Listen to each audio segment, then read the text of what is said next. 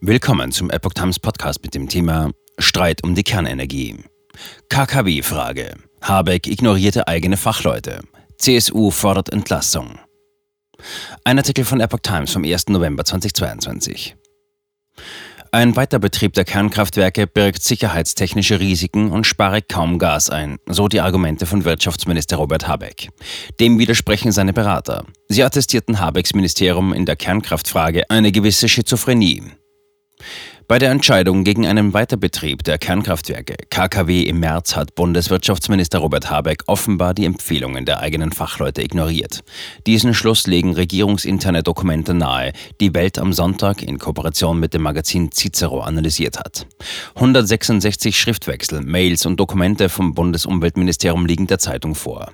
Den Unterlagen nach hatten die Ministerien für Wirtschaft und Umwelt ihre Ablehnung schon formuliert, noch bevor Energieexperten ihre Einschätzung abgegeben hatten. So habe die Arbeitsgruppe SI2 Nationale Angelegenheiten der nuklearen Sicherheit im Umweltministerium bereits am 1. März einen ersten Vermerk über die rechtlichen und technischen Hürden einer Laufzeitverlängerung erstellt.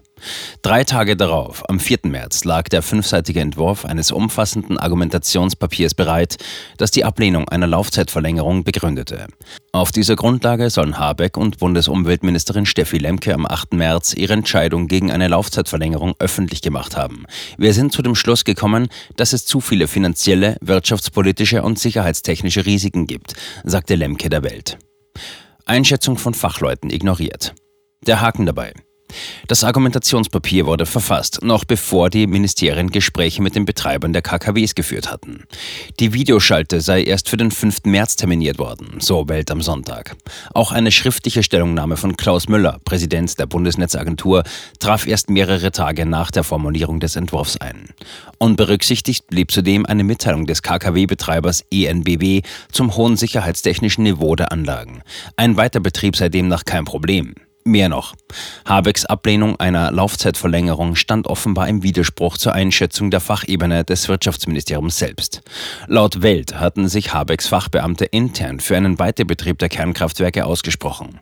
Um sich gegen einen anzunehmenden Worst Case zu schützen, sei der Weiterbetrieb der KKW eine offensichtliche Vorsorgemaßnahme, heißt es in ihrer E-Mail. Und weiter?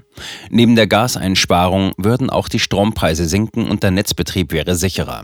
Zudem könne ein Weiterbetrieb der Kernkraftwerke pro Jahr ab 2024 etwa 25 bis 30 Millionen Tonnen CO2-Reduktion im deutschen Strommarkt bewirken. KKW-Weiterbetrieb spart kein Gas ein.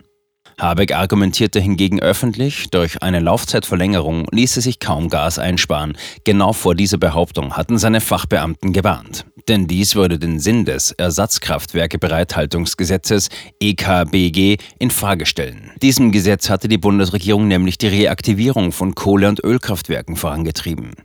Während wir das EKBG in den höchsten Tönen loben und uns vom Weiterbetrieb von Kohle- und Ölkondensationsanlagen eine riesige Gaseinsparung erhoffen, sprechen wir dem Weiterbetrieb von AKW-Kondensationsanlagen diese Eigenschaft ab, kritisiert ein Fachbeamter des Habeck-Ministeriums.